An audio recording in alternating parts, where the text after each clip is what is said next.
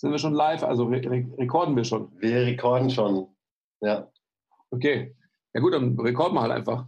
Also herzlich willkommen zum MTMT Podcast. Heute wieder mal mit einem außergewöhnlichen Gast, Basti Keindl. Ähm, ich freue mich, dass es endlich mal klappt. Äh, lang haben wir es ja probiert und so weiter. Und jetzt haben wir ja alle ein bisschen mehr Zeit in, in Lockdown und so weiter, können uns den wichtigen Themen, sprich ähm, der, dem Austausch, der Interaktion mit anderen Gleichgesinnten widmen. Ähm, bevor wir loslegen, vielleicht stellst du dich erstmal kurz vor, Basti. Also ich kann ja kurz sagen, warum ich dich kenne und so weiter. Du bist der stärkste Mann, den ich live und in Farbe jemals gesehen habe. Von dem her, das ist so mein Intro zu dir. Ähm, und die Genesis dahin können wir ja dann mal im, im Podcast auch zusammen irgendwie gehen. Vergesst nie, lasst immer fünf Grad sein. Will ich mich überhaupt verändern? Stillstand ist der Tod. Ehrliche Arbeit für echte Ergebnisse. Ah, I love it. Love your process. Keep the power inside. Always. Always. Ja, also äh, ich bin der Sebastian Keindl von Keindl Athletic System.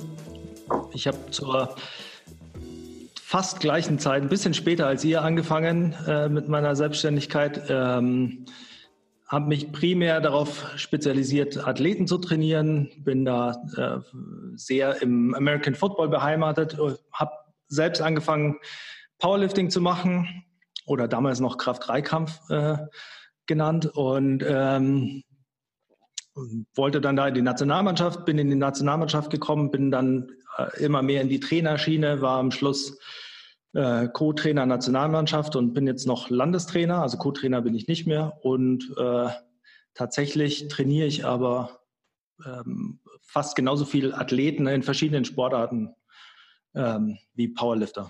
Mhm. Du kannst ja mal kurz, ähm, ohne Bragging und Boasting, aber du kannst ja mal kurz deine, deine Totals raushauen und ähm, die, die jeweiligen Lifts, Equipped und, und Raw auch, oder? Ja, also tatsächlich habe ich kaum Raw-Wettkämpfe gemacht. Ähm, einen habe ich gemacht, der war ziemlich besch bescheiden. Ich weiß nicht, wie ich mich bei euch äh, mit meinen Ausdrücken verhalten muss. Ähm, ermutigen das auf jeden Fall. Das war so ein bisschen äh, ja, wie das halt ist, äh, da ist man als Trainer den ganzen Tag unterwegs und dann irgendwie ist man nicht mehr so motiviert für seinen eigenen. Ich weiß gar nicht mehr, was ich da gemacht habe. Ich wollte 700 als Mindesttotal machen und habe, ich glaube, keine Ahnung, also unter 700 gemacht. Meine besten Raw Lifts im Gym waren äh, 260 in der Kniebeuge, 175 im Bankdrücken und 290 im Kreuzheben. Im Wettkampf glaube ich, waren die besten, wobei ich Raw-Wettkämpfe halt nie so richtig gemacht habe, aber waren, ähm, ich glaube, die beste Kniebeuge war 55. Ähm, Bankdrücken war tatsächlich mal bayerischer Rekord mit 171,5. Ähm, was viel aussagt über den bayerischen Rekord im Bankdrücken, wenn ich den brechen konnte als schlechter Bankdrücker. Ähm, und Kreuzheben 285, glaube ich. Und Equipped waren es beste Total 897,5. Ähm, besten Einzelwerte waren 345 oder 340 Kniebeuge, 340. Ähm, Bankdrücken 247,5 und äh, Kreuzheben 325. Bei Körpergewicht? Und alles, äh, in, alles in der 105er, außer die, also ich habe einmal einen Wettkampf gemacht mit 105,1, da habe ich mich quasi hochgetrunken. Äh, ähm, da habe ich die 340 gebeugt eben oder 345, glaube ich. Aber weiß ich jetzt nicht. Na, 340 habe ich in der 105er auch gebeugt. Mhm. Ja. Cool. Aber deine Karriere als aktiver Kraft-3-Kämpfer ist vorbei? Äh, die ist äh, beendet. Ich bin jetzt äh, aktiver Freizeitsportler. ähm, ja, also im Prinzip ist sie, hat sich das immer schon so ein bisschen natürlich mehr entwickelt. Wenn man mehr so Traineraufgaben hat, dann kann man auf ähm, Wettkämpfen weniger als Athlet tätig sein, ähm, weil man halt einfach immer mehr irgendwie auf den wichtigen Wettkämpfen Leute betreut. Ähm, und dann hat sich das schon so ein bisschen entwickelt, aber ich wollte eigentlich immer wieder nochmal angreifen und äh, jetzt seit äh, bei der Trainertätigkeit habe ich mir quasi meine Hüfte mal endgültig so ein bisschen äh, angeschossen und äh, seitdem habe ich äh, das an den Nagel gehängt und äh, abgenommen und angefangen zu laufen.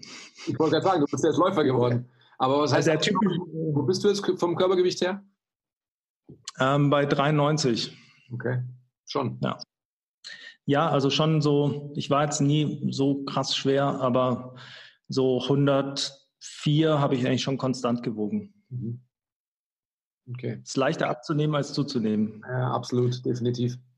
Jetzt bist du Läufer, weil das ist ja dann die logische Ableitung eigentlich vom, ja, dass man dann zum Sportler slash Läufer wird. Ja, ähm, also auf den ersten Blick natürlich nicht so. Aber eigentlich, also ich finde die Entwicklung relativ logisch. Ich, man braucht ja dann neue Ziele und ähm, die meisten naheliegenden Ziele, die man zuerst hat, sowas wie, jetzt will ich geil ausschauen oder so, die, also will ich natürlich schon wie jeder, aber das ist irgendwie fürs Training nicht so motivierend. Äh, da funktioniere ich eher mit Leistungszielen oder irgendwelchen Dingen, die mich so triggern. Und nachdem mein Bruder und äh, mein Trauzeuge und noch der erste Footballer, den ich trainiert habe, irgendwie so das Laufen für sich entdeckt haben, dachte ich mir halt, will ich halt, ich will quasi nicht äh, schlechter sein als die. Und äh, dann habe ich mir aber gedacht, ich habe krass keinen Bock auf Laufen, weil ich hatte nie Bock auf Laufen und Ausdauersport. Und dann hat mich das wiederum genervt. Und dann dachte ich mir, jetzt muss ich es angehen und habe es angefangen und jetzt taugt es mir, erstaunlicherweise.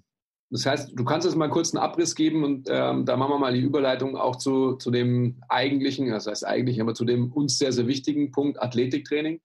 Aber du mhm. kannst jetzt mal kurz einen Abriss geben ähm, über dein eigenes Training. Wenn du sagst, du läufst es, wie, wie voluminös sieht es aus in der Woche? Ähm, also jetzt war ich natürlich eine Woche krank und habe gar nicht trainiert, aber ähm, also meine festen Einheiten sind, ich will eigentlich fünfmal die Woche Krafttraining machen plus äh, drei feste Laufeinheiten, die quasi strukturiert sind. Mhm. Ähm, allerdings ist es natürlich auch mit dem ganzen Lockdown hin und her immer ein bisschen schwierig, irgendwie die Arbeitszeiten unter Kontrolle zu halten. Und jetzt ist es meistens so auf alle zwei Wochen fünf äh, Krafttrainingseinheiten und alle äh, erste Woche quasi immer so vier Einheiten rausgelaufen. Drei feste Laufeinheiten, also eine lange Einheit am Sonntag und zwei kürzere Dienstag, Donnerstag und dann habe ich äh, versucht, noch möglichst oft in die Arbeit zu laufen und heimzulaufen. Und das sind dann halt nochmal so viereinhalb äh, Kilometer, also nichts Großes. Also ich laufe so, habe meinen Laufschnitt quasi, also meinen Umfang erhöht, äh, so von Anfang 20 Kilometer oder so, wo ich natürlich auch gestorben bin bei allem, ähm, auf ähm, jetzt so 40 Kilometer mal 50 Kilometer. Krass. Wie hat sich denn dein Krafttraining verändert, so in dieser Transition vom Powerlifter zum Läufer? Also du bist ja jetzt kein reiner Läufer, aber trotzdem wirst du wahrscheinlich nee. dein Krafttraining ein bisschen angepasst haben. Ja, also mein Ziel ist ja immer noch äh, so zu sein, dass wenn Läufer mich sehen, dass sie sagen, ja, das ist aber kein Läufer und dass wenn Kraftkämpfer mich sehen, dass sie sagen, ja, das, der ist schon dünn, aber irgendwie noch macht Krafttraining. Ähm, wie hat sich's geändert? Also man am Anfang stirbt man ganz schön und äh, ähm, für mich war der, der Reiz für, vom Ausdauersport auch am Anfang echt nicht zu begreifen. Es war äh, eigentlich tatsächlich der einzige Reiz für mich bei den ersten Läufen, so komisch das klingt, war eigentlich nur die, das, dass es mich so gequält hat, dass es so eine neue Herausforderung war. Und weil, also ich habe vorher schon Intervallläufe und Sprinttrainings gemacht und so, was eine gute, ein guter Vorlauf war, glaube ich, fürs Ausdauertraining. Ähm, und das hat äh, gut geholfen. Aber da war der, das, ist einfach was, was mir taugt. Weißt, einmal schnell laufen äh, und äh, einen höheren Output zu haben. Und ähm, dann hat sich eigentlich mit der Zeit entwickelt, dass, äh, dass, dass quasi dass man so ein bisschen Gefallen daran findet, äh, auch mal abschalten zu können und äh, sich der Belastung auszusetzen, was man im Krafttraining so nicht hat. Mhm. Ja. Und also nochmal zu meiner Frage. Mhm. Hast du das, gestaltest du dein Krafttraining jetzt quasi spezifischer, dass es dir fürs Laufen auch mehr bringt, vermeintlich? Oder separierst du die beiden Sachen einfach so, du gehst laufen und nebenbei machst du das Krafttraining, ohne dass das sich jetzt gegenseitig groß beeinflusst? Nee, es ist eine, also man muss ja im Training immer priorisieren und ähm, dadurch, dass ich im Laufen so schlecht war, waren natürlich die äh, Früchte niedrig hängend, die es dadurch zu erringen gab, aber gleichzeitig ähm, mit alleine schon mit dem Körpergewichtsverlust und so sinken natürlich die, äh, die ähm, Leistungswerte in den Lifts notgedrungenermaßen. Ähm, dementsprechend habe ich dann natürlich auch ein bisschen die Möglichkeit genutzt, äh, im Krafttraining das umzustellen auf Sachen, die ich sonst nicht so gemacht habe, was irgendwie natürlich schwierig ist, wenn man zehn Jahre lang äh, fokussiert darauf ist, was man auf der Bank macht und wenn du dann am Bankdrücken bist, dir dann irgendwie denkst, das ist egal. Deshalb wechselt man halt dann auch die Übungen.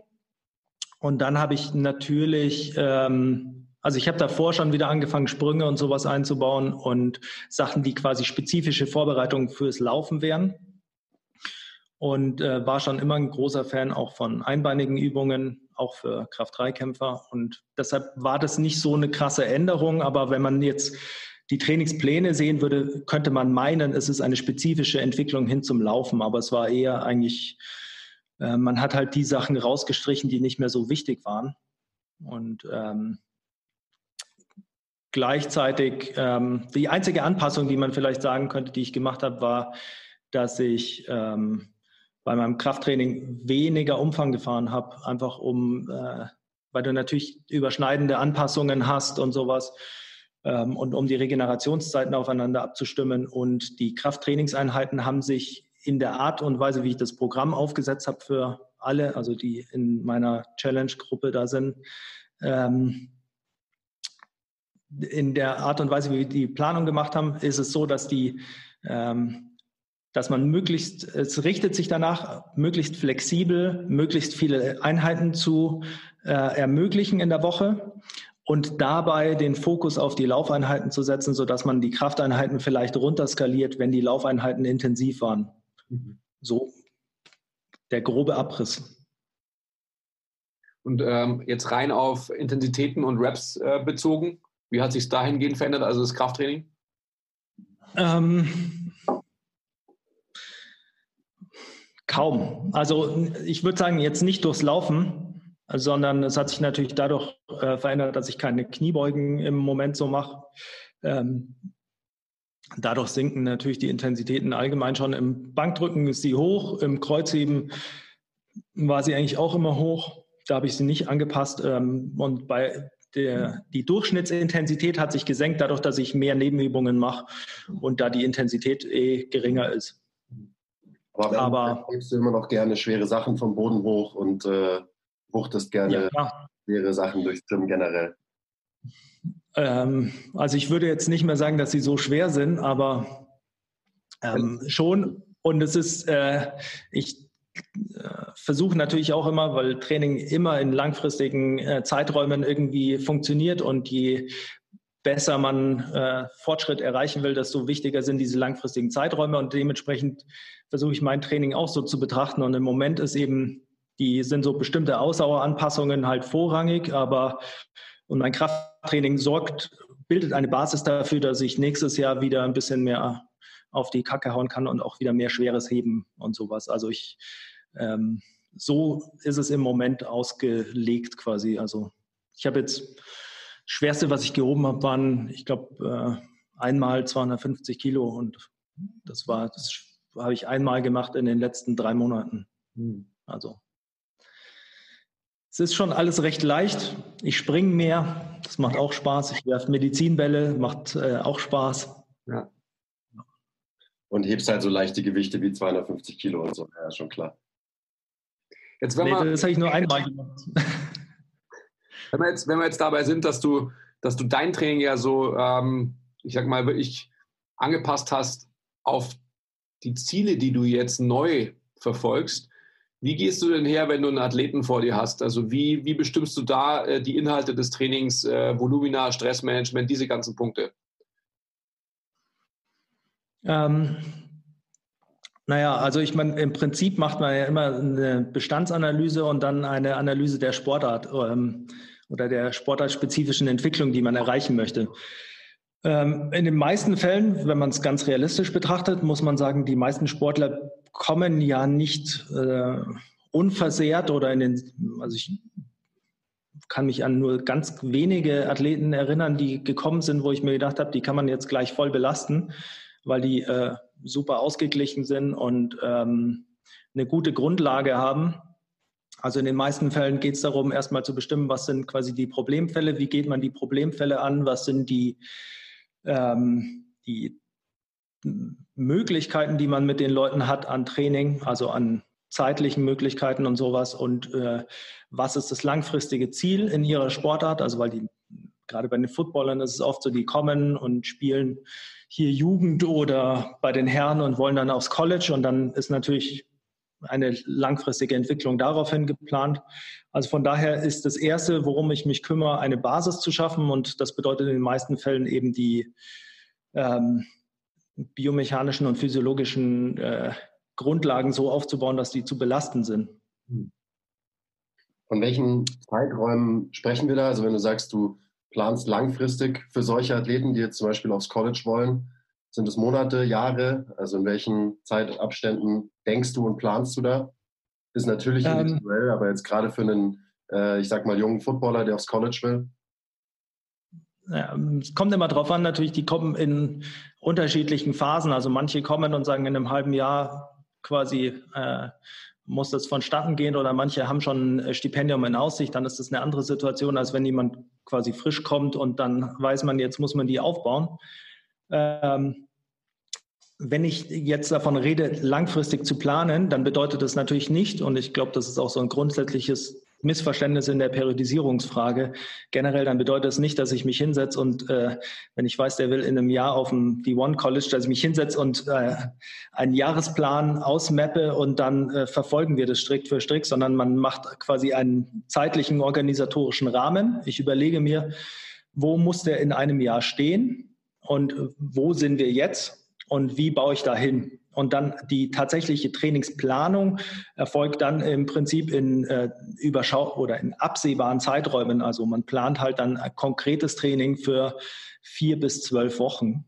Und innerhalb dieser vier bis zwölf Wochen wird immer noch angepasst. Aber äh, bestenfalls immer mindestens mal ein halbes Jahr, weil es natürlich so ist, unter drei Monaten ähm, also unter zwölf Wochen kannst du wenig im Training erreichen. Und Warum ich, ist das so? Blöd gefragt. weil äh, die meisten, also weil die meisten nicht in einer Situation sind, körperlich, dass man die gleich so belasten könnte, dass man in zwölf Wochen was erreicht. Also es ist ein Unterschied, wenn du jetzt einen, ähm, nehmen wir mal Powerlifting, weil es so eine einfache Sportart ist äh, wenn du jetzt einen Kraft-3-Kämpfer hast, der irgendwie schon eine solide Basis hat und schon irgendwie Jahre trainiert, relativ ausgeglichen ist, dann kannst du natürlich in zwölf Wochen Wettkampfvorbereitung was rausholen aus dem. Wenn du aber einen äh, Kraft-3-Kämpfer bekommst, der äh, in seiner äh, Kniebeugentechnik was verbessern muss und im Bankdrücken vielleicht auch noch ein bisschen was und dann hat er noch ein bisschen irgendwie äh, etwas, was man als strukturelle Disbalancen betrachten könnte, wo man sich denkt, ja, wenn ich da jetzt einfach draufhau, dann äh, führt es vielleicht zu einem Problem oder dann geht der kaputt, dann kommt eine Verletzung raus. Dann muss man halt erstmal das alles schaffen, also die Disbalancen ausgleichen, die Bewegungsmuster verbessern. Und natürlich hat er einen Fortschritt, aber das würde ich jetzt nicht als Trainingsfortschritt bezeichnen, sondern das ist eine Basis schaffen. Und dann kann man ihn erst belasten. Mhm. Und das ist ähm, warum man in zwölf Wochen äh, quasi keinen wirklichen Fortschritt schafft. Also die werden alle besser, aber im Prinzip ist es nur Lernen und nicht die nicht primär die physiologische Adaptation. Hm. Welche Referenzen hast du, was eben, also welche Guidelines verfolgst du, was, was Qualität von Bewegungen anbelangt, was ähm, eben, worauf basieren strukturelle Disbalancen bei dir? Ähm, Hast du ein Assessment, das du mit den Leuten konstant verfolgst oder wie assessst du die Leute? Schaust du sie dir an, wie sie sich bewegen? Ja, ähm, also ja. ähm, ich glaube, das ist so wie bei ungefähr allen, ähm, allen Trainern, die das irgendwie eine Zeit lang irgendwie machen mit verschiedenen Leuten. Man äh, ist dann natürlich immer wieder begeistert davon, von der Idee, äh, die man dann in Büchern liest oder irgendwo, dass man ein Assessment macht und dann äh, hat man ähm, hat man einen guten Kennwert und dann ähm, macht man noch physiologische Tests und dann weiß man irgendwie, wie sind die im kurzen Dehnungsverkürzungszyklus, langen Dehnungsverkürzungszyklus, wie ist die Maximalkraft. Und dann macht man es und dann sieht man, ja, so wie der springt, äh, muss man erstmal springen üben, damit man den Test machen kann, damit der aussagekräftig ist. Oder Maximalkraft kann ich so nicht testen, weil die Technik einfach so schlecht ist, dass ich den nicht so schwer heben lassen will. Das ist mir nicht wert. Und äh, dementsprechend mache ich im Prinzip eine Trainingseinheit mit den meisten Leuten, die ist relativ standardisiert, also vom Grundablauf, dass ich äh, bestimmte Bewegungsmuster durchgehe, die mir bestimmte Posi Aufklärung über bestimmte Positionen und äh, Bewegungsstrategien verschaffen. Und dann während der Einheit, wenn ich dann sehe, dass der oder diejenige irgendwie bei einer Übung etwas zeigt, wo ich mir denke, das wirft eine Frage für mich auf, dann habe ich so quasi Abwandlungen, die man dann angeht.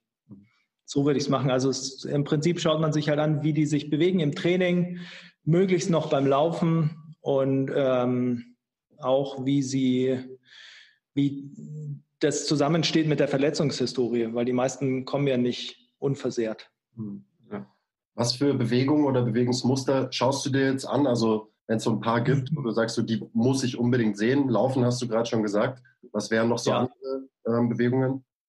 Ähm, Laufen, Springen, also Springen in verschiedenen Ebenen und Kontexten, einbeinig, beidbeinig, quasi mit Dehnungsverkürzungszyklus, äh, also mit einer Ausholbewegung, ohne Ausholbewegung, teilweise dann auch seitlich. Das sind eben dann Sachen, äh, die so ein bisschen abhängig davon sind, was die, was sie zeigen.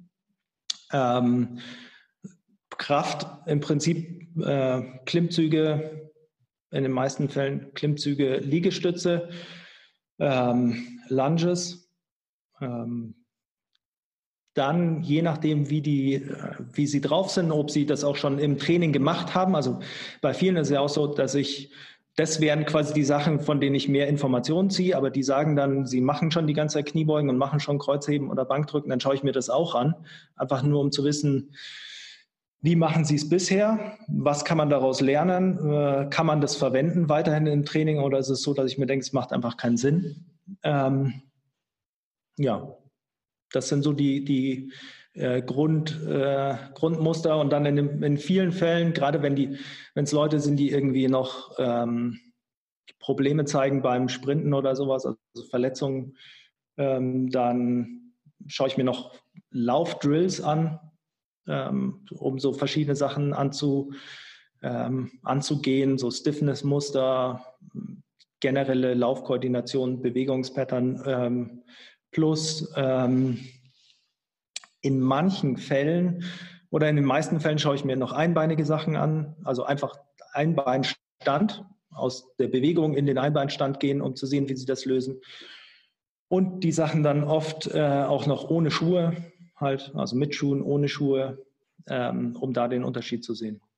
Das heißt, es ist nicht so, dass die einfach die drei Lifts verbessern müssen und dann werden sie bessere Athleten. Nein. Weil ich meine, das, was du jetzt skizziert hast, ist ja ähm, für, ich sag mal, für, für Spielsportler, oder? Also wir sprechen jetzt gerade nicht von, ähm, von Kraft-3-Kämpfern, von Powerliftern, sondern eher eben von, von Spielsportlern, richtig? Ja, von Spielsportlern und normalen Leuten. Genau. Ja. Ähm, grundsätzlich würde ich sagen, dass, ähm, dass so ein Assessment für äh, für Powerlifter nicht unbedingt anders ausschauen müsste. Ähm, ja, also man würde sich halt sicher die drei Lifts noch anschauen, aber das alles dazu. Aber es ist natürlich ein spezielleres Klientel. Das bedeutet, in den meisten Fällen ist es natürlich auch so, dass ähm, einem Kraft-3-Kämpfer vielleicht der, äh, der Wert und der Übertrag eines Ausfallschritts am Anfang nicht bewusst ist oder auch das, welche, äh, welche Mechanismen so ein, so ein Bewegungsmuster offenbaren kann, die in bilateralen Lifts irgendwie maskiert sind. Ähm, und äh, gerade anhand der, äh, ich sage mal, kursierenden Informationen äh, zu dem Thema ist es dann natürlich äh, meistens relativ schwer erklärbar und da packe ich das dann ins Training. Da sind dann die erste, ist dann der erste Trainingsblock zum Beispiel ist dann einfach ein Block, der eine Grundlage schafft und in dem ich schon äh, mehr Variabilität in den Grundmustern fordere, um dann halt zu sehen, äh, was für Probleme oder Fähigkeiten der oder diejenige präsentiert. Hm. Also ich würde da nochmal kurz einhaken, weil das ist, glaube ich, wichtig, äh, gerade für Athletiktrainer zu verstehen, dass du dir eben als Assessment in erster Linie anschaust, wie läuft und springt jemand, weil das sind die Skills, in denen du einen Spielsportler ja gerade am Ende auch besser machen willst und halt nicht ja. irgendwelche ja, Gym-Bewegungen, sage ich mal, anschaust, wie jetzt zum Beispiel eine Kniebeuge äh, oder auch ein Ausfallschritt, der dann vielleicht schon wieder ein bisschen näher am, am Laufen und Springen dran ist, sondern halt so begin with the end in mind, worin willst du jemanden wirklich besser machen und dir diese Bewegungen anschaust, versus Bewegungen, die dann vielleicht einen Übertrag haben können, wie eine Kniebeuge, aber die halt immer noch sehr, sehr weit weg sind von, von dem Sport. Also wenn wir jetzt zum Beispiel von einem Footballer reden. Ja, ich denke, also ich betrachte es noch ein bisschen anders. Ähm, ich grundsätzlich ja. Ich würde ähm, ich würde so sehen. Bewegungen in einem langsamen Kontext sind leichter zu meistern als in einem schnellen Kontext. Also ein einbeiniger Sprung ist äh, oftmals stabiler als ein Einbeinstand weil man den Körperschwerpunkt leichter stabilisieren kann. Du kannst verschiedene Sachen maskieren in einem schnellen Kontext, die in einem langsamen auffallen und manche Sachen maskierst du in einem langsamen Kontext, die in einem schnellen auffallen. Und deshalb sind äh, für die Analyse von Stabilisationsmustern und sowas äh, sind sowohl Ausfallschritte als auch einbeinige Sprünge wichtig oder auch Kniebeugen und äh, Sprünge, also einfach beidbeinige Übungen. Ähm, und also da habe ich ja nicht mal festgelegt, ob ich jetzt eine Kniebeuge mit einer Langhantel hinten oder vorne oder einer Kettlebell mache oder also kann ich mir verschiedene Sachen anschauen, um bestimmte Gewichtungen zu schaffen oder ähm, aber also ich denke, dass die Bewegungskompetenz das ist, was man als erstes mal abprüft und das ist für mich eine relativ generelle Fähigkeit ähm, oder was heißt eine generelle, aber für einen Sportler ist eine wichtige eine breite Bewegungskompetenz wichtig als äh, Grundlage und ähm, dann die Leistung anzuschauen äh, quasi und Sachen, die die Leistung entwickeln, ist dann quasi ein nachfolgender Schritt, würde ich sagen. Und das ist auch, ähm, ja, das ist dann immer so der Punkt, wo ich ein großes Problem habe mit vielen, was im Athletiktraining ähm, thematisiert wird, weil äh, das, da kommt man natürlich schnell ins Thema Spezifik rein und sowas. Und ähm, es erwarten irgendwie auch immer natürlich alle von mir, weil ich äh, Kraft-3-Kampf äh, gemacht habe und sowas und Kraft-3-Kämpfe trainiert, dass ich irgendwie der große äh, Fan davon bin, alle einfach äh, stark zu machen in den Lifts. Und äh, als ich bei Bayern, bei den Basketballern, bei der Jugend war, da bin ich hingekommen, nachdem die äh, sich drei Langhanteln gekauft haben, also olympische Gewichtheber-Sets, weil die den Langhantel-Athletikkurs hatten. Und äh, dann hatte ich erstmal Diskussionen, warum ich nicht einsehe, mit denen äh, irgendwie eine Langhantel anzufassen. Und ähm, also ich, ich finde halt immer, das sind Mittel, ja. Mittel, um einen Zweck zu erfüllen und äh, nicht ähm, eine Religion, der man folgen sollte, in jeglicher Hinsicht. Mhm. Das wollte ich dich gerade fragen. Wie ist denn die Erwartung von Leuten, die zu dir kommen, ähm, was sie denn von dir bekommen? Also du hast ja jetzt gerade schon ähm, mit FC Bayern beantwortet so ein bisschen, aber es ist ja schon interessant auch irgendwie so eben mit deinem äh, Powerlifting-Hintergrund und so weiter, was die Leute denken, was du wirklich mit ihnen machst. Ja, ähm, also ich glaube, dass alle halt ähm, mit der Erwartung auf jeden Fall mal kommen, dass ich ähm, es geil finde, stärker zu sein. Und das ist ja auch grundsätzlich richtig, aber ja. ähm, ich sehe das halt immer so, als ich möchte ehrlich wissen, was der oder diejenige möchte. Ähm, wenn man jetzt mal auf die Allgemeinheit abzielt, ähm, weil sich danach alles richtet ähm, und auch die Wahl der Mittel richtet. Generell ist es natürlich so, dass die meisten ähm, davon ausgehen, dass ich viel Kniebeugen, äh, Bankdrücken, Kreuzheben mache, ähm, dass sie draufpacken und stärker werden. Jetzt ist es so, dass natürlich hat man über die Zeit auch einen gewissen Ruf und dann wissen die Leute schon, dass man auch schneller wird oder sowas, aber ähm, dass ich mich, dass ich wahrscheinlich mehr Bücher ähm, über Sprinten und Sprinttechnik habe als über, äh, also sicher als über Powerlifting. Ähm, das wird die meisten wahrscheinlich verwundern. Also ich glaube, ähm, das ist eher so die Erwartungshaltung, dass alles, was ich mache, im Gym ist oder Gym-basierend ist und ähm, im Prinzip auf Bodybuilding und Powerlifting äh, basiert. Das heißt, du hast und, auch gar nicht, du hast auch gar nicht die, ähm, die Notwendigkeit, also eh nicht, weil die Leute, die zu, die zu dir kommen, die, die vertrauen dir 100 Prozent und, ähm, kommen ja zu dir aus dem Grund, weil sie wissen, dass sie besser werden, whatever that means. Ähm, aber wenn, wenn dann eben jetzt, ich sag mal, so ein junger, ambitionierter, vielleicht noch weniger aufgeklärter Footballer zu dir kommt, ähm, dem wirst du wahrscheinlich schon irgendwie erstmal die Augen öffnen müssen und ihm wahrscheinlich, also das kann ich ja nur anekdotisch von mir irgendwie erzählen, ähm, in diese kurzen Exkurse und so weiter zu, zu den Cowboys und so weiter, wo die Leute halt gedacht haben, ja gut, ich muss halt in den drei Lifts stärker werden, dann wäre ich auch ein besser Footballspieler. Ja, ähm, also ich habe ich habe hier immer so, eine, so einen didaktischen Auftrag, würde ich mal fast sagen. Weil zum einen muss man natürlich den Leuten immer so ein bisschen äh, die Realität vorhalten, um ihnen zu zeigen, in welchen Zeiträumen man was erreichen kann und was realistisch ist und ähm, was auch sinnvoll ist. Und warum es auch manchmal vielleicht äh, sinnvoller ist, langsamere, spezifische Fortschritte zu machen, um langfristig den Erfolg zu sichern.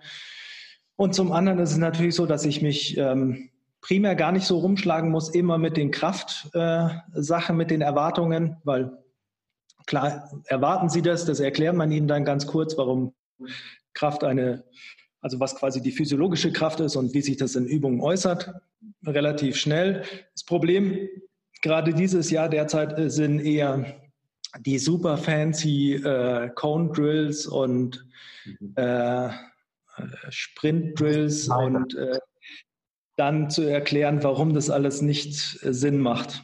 Mhm. Und das ist, äh, das ist schon so eine Windmühlenaktivität, äh, die mich auch fasziniert, weil es ist irgendwie, ja, das mache ich jetzt seit zehn Jahren und äh, die Drills werden ein bisschen anders, aber es ist jedes Jahr das Gleiche. Wenn wir schon beim Thema sind, äh, kannst du vielleicht kurz erklären, warum Fancy Cone Drills und Speed Ladder Drills vielleicht nicht ideal sind, um jemanden wirklich auf dem Spielfeld explosiver, schneller, besser, stärker zu machen?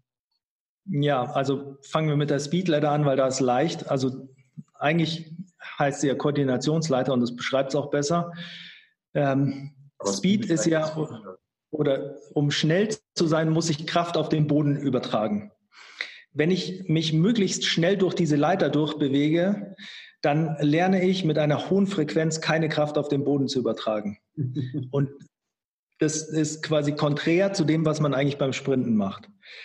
Dann ähm, zu den Condrills ist es so, wenn man, wenn ich einen Cut scheiße mache, und dann mache ich fünf hintereinander dann, und mache diesen Drill 100 Mal, dann werden nicht fünf Cuts immer besser, sondern dann werden alle relativ schlecht. Wenn ich dagegen lerne, einen Cut richtig zu machen, dann kann ich einen zweiten Cut dranhängen. Und wenn ich nicht, schnell bin, dann muss ich erstmal linear schnell werden, um das in eine äh, komplexere Bewegung umsetzen zu können. Und da braucht man einfach eine Grundmechanik, die auch natürlich präventive Hintergründe hat. Mhm. Und ähm, das wäre die Zusammenfassung, warum äh, die NFL jetzt trotz so langem Lockdown und so viel fancy Cone Drills äh, so viel Verletzungen in so kurzer Zeit produziert. Mhm. Meiner Meinung nach.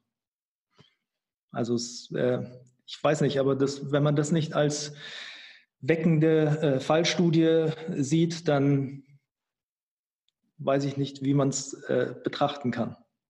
Also du führst es viel darauf zurück, dass eben ja, äh, Off-Time die Athleten individuell vielleicht viele fancy Cone Drills gemacht haben, aber eben nicht viel tatsächlich spielnah trainiert haben. Na, ich würde gar nicht sagen spielnah. Ähm, ich glaube, wenig, äh, wenig Exposition für wirkliche äh, hohe Geschwindigkeiten, die natürlich, also weiß man ja mittlerweile, wie äh, wichtig das ist für äh, Hamstring-Prävention, Hamstring-Verletzungsprävention plus ähm, zum Teil natürlich viele, die nicht trainiert haben, einfach die wenig gemacht haben und dann kommen die in die Trainingscamps und dann sind die, ist Trainingscamp alles verkürzt und sowas und dann versuchen die nochmal auf die Kacke zu hauen, weil sie, jetzt muss man ja fit werden zur Saison. Und das, was da passiert, ist alles auch nicht so äh, smart, wie man es vielleicht erwarten würde. Das ist schon unglaublich. Ähm, ja, also wenn man die Geschichten hört, dann das könnt ihr euch nicht vorstellen. Da weiß man nicht, was man sagen soll. Und ähm, ja, und zum anderen ist es einfach, wenn du dir anschaust, was dann die Leute machen, die trainieren zwar, äh, man könnte sagen, unspezifisch oder teilweise auch äh, superspezifisch, aber in den meisten äh, Dingen, wenn man es eben biomechanisch, physiologisch betrachtet, ticken sie nicht die Boxen, die man machen müsste, um die Leute vorzubereiten auf die Belastung, die dann kommt. Und das ist, ähm, ich meine, wenn du siehst, wie viele Achillessehnenrisse es gibt, äh, ich glaube, es sind drei oder vier jetzt schon. Und ich meine, Achillessehne, dass die reißt, also hm, da weißt du ja schon, welche Vorbelastungen vonstatten gehen, wie viele Kreuzbandrisse ähm, passieren, wie viel Hamstringpuls. Das sind schon auch Dinge, die jetzt, wo die, also Football ist ein Sportart, in der du dich verletzt. Also da brauchen wir uns nichts vormachen. Aber es ist schon eine krasse Häufung an Verletzungen, die ähm, meistens präventiv äh, zumindest mal in ihrer Wahrscheinlichkeit gesenkt werden können. Ich meine, das gleiche Phänomen hat man ja auch im Fußball gesehen, als da die Saison dann wieder losging, als auch überdurchschnittlich viele Verletzungen passiert sind. Also gleicher Grund wahrscheinlich, wie auch in der NFL. Ja, also äh, ich habe heute mit dem, äh, Robinson Bentler auch geredet und äh, der trainiert auch viel Fußballer. Und äh, der hat auch gemeint, er ist so fasziniert davon, wie viele von den Fußballern jetzt im Moment ähm, keine intensiven Laufbelastungen haben, also keine Sprints und sowas. Und das sind halt Sachen, die einfach absolut keinen Sinn machen. Ähm, also unter keiner, ähm, es gibt keine logische Erklärung dafür, wenn man sich den Wissensstand jetzt äh, vor Augen führt, warum man das machen sollte, weil ist eine spezifische Belastung, die man braucht. Es ist ein Skill, äh, das Laufen lernen, die Technik zu verbessern, plus eben ähm, der reine Stimulus durch diese Trainingsform für die Hamstrings hat einen protektiven Effekt. Und wenn man das nicht nützt und dann aus so einer äh, quasi das ein, einem Falschverständnis der Grundlagenentwicklung ähm, dann heraus in irgendwie eine intensivere Trainingsbelastung geht, wie es halt dann meistens ja auch ist äh, in so Saisonvorbereitungen, dann äh, ist das nicht smart, würde ich sagen. Wenn wir jetzt bei so einem Punkt sind, Basti, ähm, weil, weil wir darüber ja auch immer wieder viel sprechen mit Leuten, wie siehst du denn überhaupt die Möglichkeit eines Übertrags von Leistungen im Gym aufs Spielfeld? Ähm, sehr hoch. Aber ähm, man muss das halt differenzierter betrachten. Also ähm, der, der erste Teil des sehr hohen Übertrags ist äh, strukturelle Vorsorge, wenn du so willst, also äh, einfach eine präventive Natur. Mhm. Ähm, der zweite ist, ich kann äh, Leute, Leuten eine bessere koordinative Basis liefern, ähm, also ihre so grundlegende Bewegung Bewegungsmuster und Stabilisationsmuster kann man einem unspezifischeren Kontext besser prägen, weil sie da noch nicht so belegt sind mit äh, Ideen. Das bedeutet, äh, die Leute haben für eine bestimmte Bewegungsaufgabe immer schon ein vorgefertigtes Muster. Äh, wenn man das dann in diesem Kontext nicht lösen kann, also dieses Muster, wenn das halt irgendwie nicht optimal ist, dann ist es oft hilfreich, generelle Sachen zu nehmen, die teilweise dieses Muster aufgreifen. Also nehmen wir mal ähm, einen Athlet, der zu mir gekommen ist, hatte, ähm, war ein Footballer, der hatte massive Leistenprobleme, Schambeinentzündungen, also wirklich ähm, war eine ganze Saison eigentlich raus, kam im Prinzip von der Überlastung. Ähm, und dann hast du natürlich Probleme, Stabilisation vom Fuß, Stabilisation vom Becken, hängt ja dann auch immer alles zusammen. Rumpfaktivierung ist natürlich so eine Kette. Jetzt kannst du natürlich sagen, er hat die Probleme übers Sprinten bekommen und seine Sprinttechnik ist nicht gut. was auch so ist. Dann macht es aber weniger Sinn, irgendwie sich aufs Sprinten zu konzentrieren und am Sprinten zu arbeiten und das zu verbessern, sondern dann greift man halt erstmal die einzelnen Mechanismen raus und verbessert die, da man ihn dann in die Lage versetzt, auch dann im Sprinten das besser umsetzen zu können. Und ähm, das meine ich eben mit ähm, quasi eine, eine Basis zu schaffen, die man dann im Spezifischen umsetzen kann. Das ist das eine. Und das andere, wie man natürlich die Leistungsfähigkeit ähm, verbessern kann, ähm, also aus dem Gym aufs Feld quasi, ist Spezifik. Also man kann ja Spezifik aufdröseln. Du kannst ja Spezifik sehen in biomechanischen Mustern, du kannst Spezifik in physiologischen Anpassungen sehen und du kannst Spezifik in, sagen wir mal, grob koordinativen äh, Aufgaben sehen. Und jetzt kann man quasi, je näher man an der Kernkompetenz, also an der sportlichen Aufgabe ist, desto mehr von allen Boxen tickt man. Wenn man ähm, aber alles verbessern will, dann muss man es oft einzeln machen. Bedeutet, wenn, nehmen wir wieder einen Kraft-3-Kämpfer, weil da ist das Spezifikthema ja auch immer so viel debattiert. Wenn wir eine Kniebeuge nehmen, eine Kniebeuge ist jetzt nicht das krass komplexe Bewegungsmuster. Wir nehmen eine Kniebeuge und dann kann ich es aufdröseln in verschiedene biomechanische äh, Bestandteile. Und da jetzt auch mal nur ganz einfach äh, Stabilisation vom Rumpf oder vom ganzen äh, Torso quasi, Hüftstreckung, Kniestreckung. Also mal natürlich kann man es weiter aufdröseln. Jetzt kann ich versuchen, das immer mit einer normalen Kniebeuge zu lösen, weil das ist die spezifischste Anpassung. Ich kann es mir aber auch vielleicht ein bisschen einfacher machen und für die einzelnen Dinge, die einzelnen Dinge quasi challengen in äh, Bestandteilen, um dann, die Kniebeuge mache ich ja immer noch, äh, das leichter umsetzen zu können in dieses äh, Gesamtbewegungsmuster. Und ähm, dann habe ich quasi einzelne spezifische Teile mit anderen Aufgaben gelöst um die dann zusammenzusetzen in der spezifischen Aufgabe. Und so ist es ja auch beim Sprinten. Wenn ich einen Sprinter habe, dann laufe ich nicht immer nur Vollsprints, weil vielleicht hat derjenige eben einen schlechten kurzen Dehnungsverkürzungszyklus. Den kann ich mit spezifischen Sprüngen angehen. Vielleicht hat er eine schlechte Rate of Force Development, die sich äh, in der Startphase zeigt. Dann kann ich die ähm, mit auch Sprüngen oder bestimmten Kraftübungen angehen und dann kann ich das aber durch simultanes Sprinten äh, quasi ja direkt umsetzen.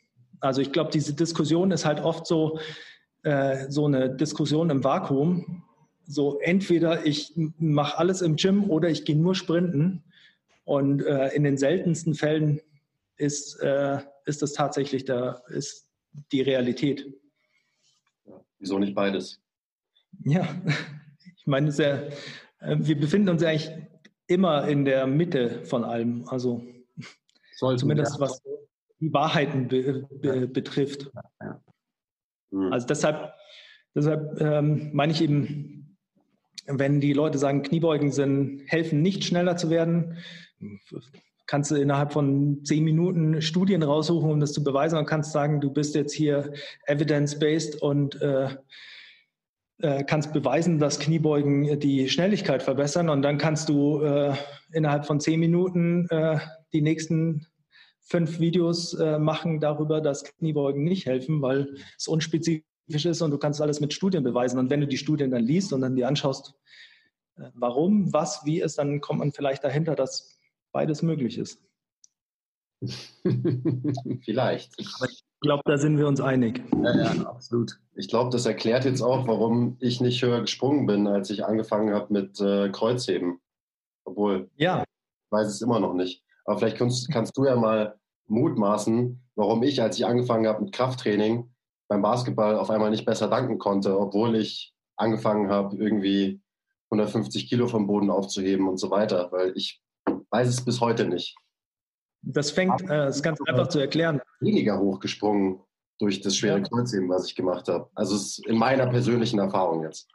Du hättest 200 Kilo aufheben müssen, dann wärst du höher gesprungen. Das, das, ist, äh, man weiß einfach, äh, Sprungkraft korreliert mit Wiederholungen bei 200 Kilo im äh, Kreuzheben. Okay. Das, äh, Nee, aber also ich nehme mal an, dass du äh, nicht unbedingt dazu noch gesprungen bist dann. Ja, ich habe halt Basketball gespielt und äh, da springt man einfach relativ viel. Aber ich habe dann irgendwann auch angefangen, ähm, Sprünge in mein Training einzubauen. Aber das kam dann erst später, als ich so ein bisschen mehr verstanden habe, wie Training tatsächlich funktioniert. Also ich rede jetzt von meiner Anfangsphase, wo mir gesagt wurde, du musst unbedingt Krafttraining machen, weil erstens bist du Lauch ähm, und zweitens wirst du krass hoch springen, wenn du stärker wirst, gerade so hintere Kette und im Kreuzheben. Und ich war halt so, okay, geil, mache ich. Aber hat irgendwie nicht funktioniert. Ja, also ähm, wie soll man das sagen? Die meisten Basketballer sind äh, nicht gut im Springen ähm, als genereller Fähigkeit. Und dann ist es so, äh, wenn du dir Sprünge im Basketball anschaust im Spiel, dann hast du in Relation sehr wenig wirklich intensive Sprünge, also maximale Sprünge. Und da Explosivkraft natürlich ein zentral nervös geprägtes Phänomen ist, also es geht ja darum, in, wie du es schaffst, in einem kurzen Zeitraum äh, einen Impuls zu setzen, sind Sprünge im äh, Krafttraining wichtig oder im Training wichtig, ähm, um maximale Impulse zu setzen, damit du dadurch natürlich deine Explosivkraft steigerst. Und dann hast du einen Übertrag auf deine Sprungfähigkeit. Und das ist eben das ist so, wie wenn ein Fußballer sagt, er läuft ja krass viel, deshalb braucht er nicht Beine trainieren. Er läuft schon viel, aber es ist halt kein intensiver Stimulus. Und ähm, dementsprechend äh, hilft es wahnsinnig, wenn man springt als Basketballer, auch um die Sprungmuster vielleicht zu optimieren. Und äh, zum anderen ist es natürlich so, beim Krafttraining sollte man sich dann natürlich, sagen wir mal, wenn deine Lauchigkeit jetzt nicht äh, massiv fortgeschritten ist, äh, dann sollte man sich halt auch darauf konzentrieren, die neuromuskulären Komponenten vielleicht in den Vordergrund zu äh, setzen und dann hast du natürlich also zum einen eine hohe Last oder eine hohe äh, willkürliche Beschleunigung, also nicht unbedingt eine willkürliche Handelgeschwindigkeit, äh, aber eine hohe Beschleunigung. Und das sind dann die Dinge, die einen Übertrag eben schaffen, weil sie in ihrer physiologischen Arbeitsweise und im physiologischen Kontext quasi spezifisch sind für deine Sprungmuster. Aber ansonsten kann man natürlich wahnsinnig gut Kniebeugen machen und Kreuzheben und äh, schlechter werden im Springen. Ja. Das heißt, dass ich besser geworden bin darin, mich langsam zu bewegen, hat mich komischerweise nicht besser darin gemacht, mich schnell nach oben zu bewegen, aka höher zu springen und generell schneller zu sein auf dem Spielfeld. Ja, ich würde, ich würde sagen, also ich würde mutmaßen, du hast dich mittellangsam bewegt und das relativ häufig. Äh, äh, hättest du dich ähm, noch langsamer bewegt, aber mit weniger Wiederholungen, also mehr Gewicht, äh, mit weniger Wiederholungen, wärst du schon ein bisschen erfolgreicher gewesen vielleicht.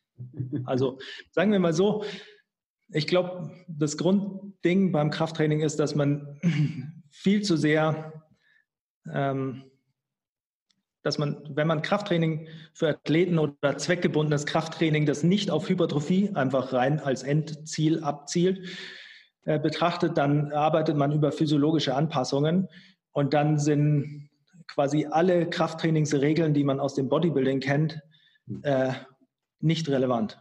Mhm. Absolut. Sondern dann geht es halt darum, wie ist die Bewegungsausführung, wie sind die Kontraktionsformen, wie ähm, sind die Lasten, wie ist vielleicht die Handelgeschwindigkeit, solche Dinge. Aber mhm. dann äh, hat man halt gerade diesen, diesen Kernbereich, den man im klassischen Krafttraining hat, so fünf bis zwölf Wiederholungen mit einer relativ hohen Auslastung, den hat man halt dann nicht. Also das ist der, am wenigsten ertragreiche Bereich dann, weil der im Prinzip optimal ist für Hypertrophie, aber weniger optimal für ähm, neuromuskuläre Anpassungen und weniger optimal vielleicht auch für äh, strukturelle Anpassungen, die nicht unbedingt in Hypertrophie enden. Ja, super, super spannend. Ähm, ich würde es gerne noch vielleicht so als Abschluss leider Jetzt sind wir nämlich schon wieder 15 Minuten äh, im Gespräch. Was immer super interessant ist, Basti, einfach mal, wenn du, wenn du skizzieren kannst, wie du jetzt mit einem ambitionierten Athleten, lass uns mal einen Footballer nehmen, wie da eine Trainingseinheit wirklich aussieht.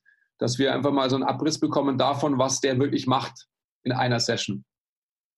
Ähm, also der Grundaufbau, würde ich sagen, ist eigentlich, also der Grundaufbau ist für jeden Sportler ziemlich gleich. Die einzelnen, quasi die, die Anpassung der einzelnen Komponenten ist dann das, was den Unterschied macht. Ähm, es fängt immer an mit einem generellen Warm-up. Das generelle Warm-up ist immer im Prinzip sowas wie ein, die meisten würden wahrscheinlich sagen, ein Mobility-Warm-up, in dem es aber eigentlich eher darum geht, sich durchzubewegen, äh, Temperatur aufzunehmen, schon mal genau. Das typische, äh, so, sowas. Und ähm, dann in den meisten Fällen geht es über zu so ein paar Drills, also äh, Running Drills oder Sachen, die quasi spezifische Bewegungsmuster schon mal anbahnen. Dann ähm, einen Explosivkraftteil, eigentlich immer Jumps, also Jumps, Medizinballwürfe, solche Sachen. Auch wieder je nach Phase ähm, abhängig und je nach. Sorry, Basti, kannst du auch so rein vom, vom zeitlichen Volumen her da so eine ungefähre Angabe machen, dass, dass die Leute sich auch ja. sowas vorstellen können darunter? Also das Warm-up, äh, wenn nicht so viel geratscht wird, dauert fünf Minuten. Ähm, sollte natürlich auch fokussiert und äh, äh, zügig sein, damit man Temperatur äh, äh, bekommt und um auch den Fokus, quasi den Eintritt in die Session zu schaffen. Ähm, die Jumps sind eben je nach, also je nachdem, welche Sportart oder welche Position beim Football äh, es ist. Wenn du jetzt ein eine Skill-Position hast wie ein Receiver, dann können die natürlich, wenn der jetzt nicht mehr viel äh, über Kraft machen kann, einfach aufgrund des Körpergewichts, dann wird der Jump-Teil vielleicht auch länger sein. Ähm, wohingegen ein Lineman, der äh, in den Jumps einfach aufgrund der strukturellen Belastung auch eingeschränkt ist, vielleicht weniger macht und der mehr im Krafttraining dann äh, machen wird, ähm, bewegt sich zwischen 30 Minuten und äh, 5 Minuten. Mhm dann äh, kommen im Prinzip sowas, was immer der Hauptkraftteil ist. Mhm. Ähm, das sind so die, sagen wir mal, die, die Übungen, die in ihrer Anpassung die klassischen Kraftfähigkeiten äh, bedienen, also Explosivkraft oder Maximalkraft. Ähm, können beidbeinig, einbeinig sein, auch abhängig von Level und ähm, Position dauert auch nach Phase ähm, 5 bis 30 Minuten. Also je länger die Sprünge, desto kürzer natürlich Maximalkraft. Und dann kommt ähm, nochmal ein Teil zwischen 15 und 30 Minuten, ähm, der im Prinzip alles ist, was man grob unter Assistance zusammenfassen könnte. Also alle Übungen, die im Prinzip äh, zum einen äh, strukturelle Vorbereitungen bedeuten oder ähm, präventive Natur haben oder Bewegungsmuster auch verbessern. Also so die äh, klassischen Zusatzübungen. Das kann gehen von äh, Latziehen äh, bis hin zu ähm, äh, Kopenhagen Planks oder also alles Mögliche. Es ist immer Rumpf in Bizeps und Trizeps, oder? es ist tatsächlich so, dass ich, ich äh, kein großer Fan bin von Bizepstraining persönlich, weil es mir einfach irgendwie, also ich hätte schon gern dicken Arm, aber es macht mir einfach krass wenig Spaß. Trizeps mag ich richtig gern. Bizeps aber ich habe einfach Bizepstraining ist einfach sau anstrengend. Also von dem her, ich Sam hier, also ich bin voll bei dir. Ja. Und ähm, aber ich habe schon erkannt, wie wichtig es ist, als äh, ähm, ich habe eine der ersten Sachen, die ich Footballer gelernt habe, war ähm, if you look good, you feel good and if you feel good, you play good. Und äh, dementsprechend äh, ist Bizeps mindestens einmal die Woche natürlich inklusive. Also ganz klar. ja. Wie oft, kommt dann so jemand zu dir? Also jetzt, wenn wir wieder beim Beispiel Footballer sind. Ähm, also eigentlich mh, hm, viermal die Woche Gym in den meisten Fällen, also drei bis viermal die Woche. Ähm, es gibt auch welche, die ähm, fünf oder sechs Mal in der Woche trainieren. Ähm, wobei man auch dazu sagen muss, die laufen auch dementsprechend dann viel. Also es gibt, ich habe auch schon Pläne für Footballer gehabt, die ähm, zwölf Einheiten in der Woche haben und da sind dann sechs Gym-basiert und sechs laufend, also zwischen Sprints, Tempo-Runs, solchen Sachen. Mhm. Ähm, und das hört sich immer krass brutal viel an und unmenschlich zu schaffen. Ähm, aber man muss natürlich auch sehen, dass ähm, das ja auch aufeinander abgestimmt ist. Also wenn das Laufen intensiv ist, dann ist Krafttraining äh, nicht so intensiv. Und es ist natürlich auch eine Sache, zu der man sich hinbewegt. Also ich versuche eigentlich immer allen klarzumachen, dass es nicht darum geht, irgendwie maximal zu trainieren, sondern optimal zu trainieren und dementsprechend auch ähm, nicht den größtmöglichen Umfang von Anfang an zu, zu nutzen, um kleine Fortschritte zu machen, sondern den kleinsten, Fort, äh, kleinsten Umfang, um daraus das meiste zu ziehen, weil irgendwann muss man eh mehr machen. Also von daher fange ich gerne an mit drei Krafttrainingseinheiten in der Woche. Mhm. Aber die meisten wollen vier, die meisten wollen dann fünf irgendwie machen oder so. Und dann versuche ich das, äh, eine goldene Mitte zu schaffen. Viel hilft viel. Immer. Ja, ich, ich glaube, wir können noch stundenlang weitersprechen. Das ist auch super interessant. Ähm, wir müssen dich schnell wieder herbekommen, das haben wir eh schon besprochen. Ähm, einfach, was mich auch interessieren würde, ist einfach, wie du dich selbst auch organisierst, wie du dein, dein ganzes Training ähm, einbettest in deine Arbeit auch und so weiter. Ich glaube, das könnten wir auch mal sehr, sehr interessant besprechen, weil das ist ja so branchenintern für andere ähm, Kollegen, sage ich mal, auch sehr, sehr interessant, wenn man einfach jemanden hat, der so erfolgreich ist wie du, einfach zu sehen, wie, wie nutzt du deine Zeit wirklich, weil am Ende des Tages haben wir alle die gleiche Zeit. Ähm, wie, wie füllen wir sie ähm, sinnvoll? Ich glaube, sowas könnte man ähm, vielleicht als Start für Teil 2 machen. Lass uns noch mal kurz zusammenfassen, wo kann man dich finden, wie kann man dich kontaktieren, wenn man irgendwie mehr mit dir in Kontakt kommen will, ähm, vielleicht einen Trainingsplan für dich haben will, etc. Wo findet man dich? Ähm, also am einfachsten auf Instagram, Kindle Athletic System. Dann, das ist mein quasi der, der Firmenaccount. Äh, alles, was ich privat mache, ist äh, Wuchtinger. Ähm, und ansonsten äh, www.kindle-athletik-system.de. Ähm, wobei Instagram eigentlich gut funktioniert. Genau. Wir verlinken natürlich auch alle Handles in der Beschreibung. Wo? Da. Okay. Ähm, ich habe noch eine Frage. Wann kommt endlich dein erster Podcast zusammen mit dem Robinson? Also ich, ich bin schon, ich habe schon enorm in Form abonniert und ich warte immer, wo ist die erste Folge? Ja, ich bin, ähm, ich bin heute auch schon richtig im Reden äh, drinnen quasi. Äh, wir haben heute die erste Staffel zu Ende gemacht und ab äh, voraussichtlich Freitag diese Woche, also äh, was ist das dann? 20. Also 20. oder 21. wird die erste Folge kommen und die erste Staffel, da sie Lockdown-thematisch angelehnt ist, wird natürlich äh, Schlag auf Schlag kommen. Okay, geil. Das heißt, der Podcast ist schon draußen, wenn die Folge hier droppt. Sprich, den yes. verlinken wir euch auch hier unten. Ich bin gespannt. Perfekt. Ja, ich auch. ja, cool, Basti. Ähm, schön, dass es jetzt so geklappt hat. Ich hoffe, dass wir relativ bald wieder zusammenkommen. Ähm, bist ja auch einfach ein busy Dude, von dem her muss man mal schauen, wann wir dich wieder catchen können mal. Ähm, ja. Was ist der Ausblick auf deine Laufleistung? Wann wird der erste Halbmarathon gelaufen?